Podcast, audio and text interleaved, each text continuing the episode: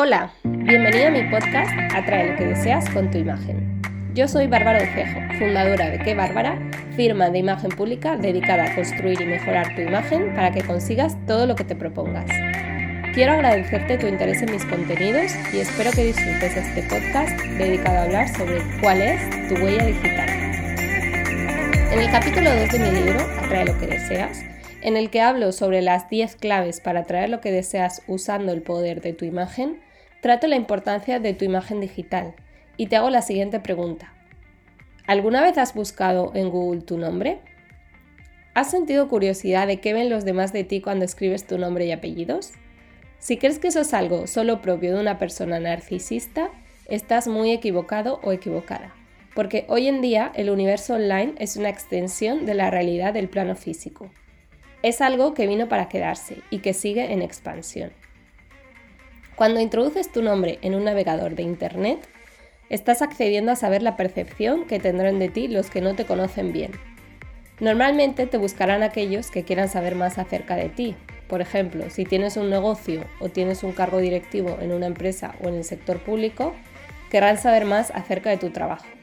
Es lo que se conoce comúnmente entre los adolescentes como stalkear, que viene del inglés stalk, que significa acosar aunque aquí nos referimos a cotillar por internet sobre alguien con un fin profesional, para saber si le compramos su producto o servicio o si colaboramos con esa persona o simplemente para medirnos con él o ella.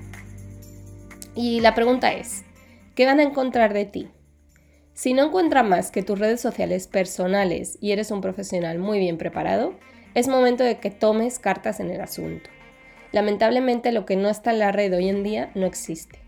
El boca a boca o boca a oreja no ha desaparecido, aunque la principal fuente de creaciones de percepciones hoy en día es Internet, porque no hay otro medio capaz de condensar de modo masivo las opiniones que las personas tenemos sobre algo o alguien.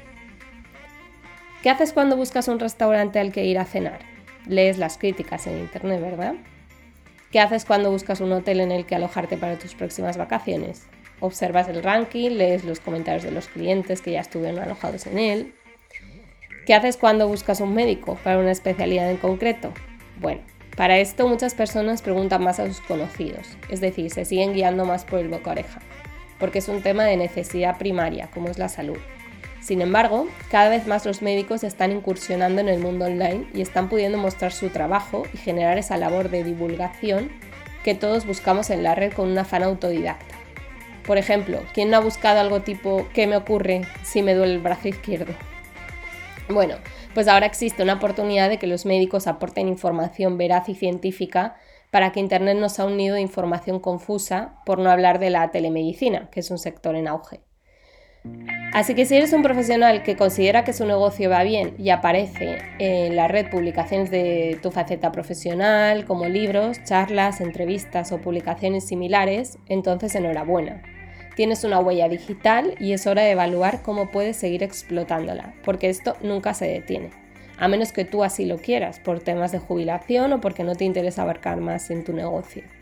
Efectos de que se entienda bien, tener una presencia online acorde a la imagen que deseamos comunicar de nosotros mismos es como invertir en relaciones públicas online. Uno puede generar su propio contenido, pero muchas veces requiere de salir en medios posicionados para que la información que se publica de nosotros mismos se convierta en información relevante y consultada.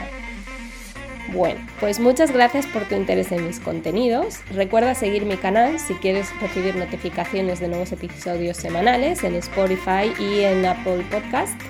Y nos estamos viendo y escuchando por las redes sociales.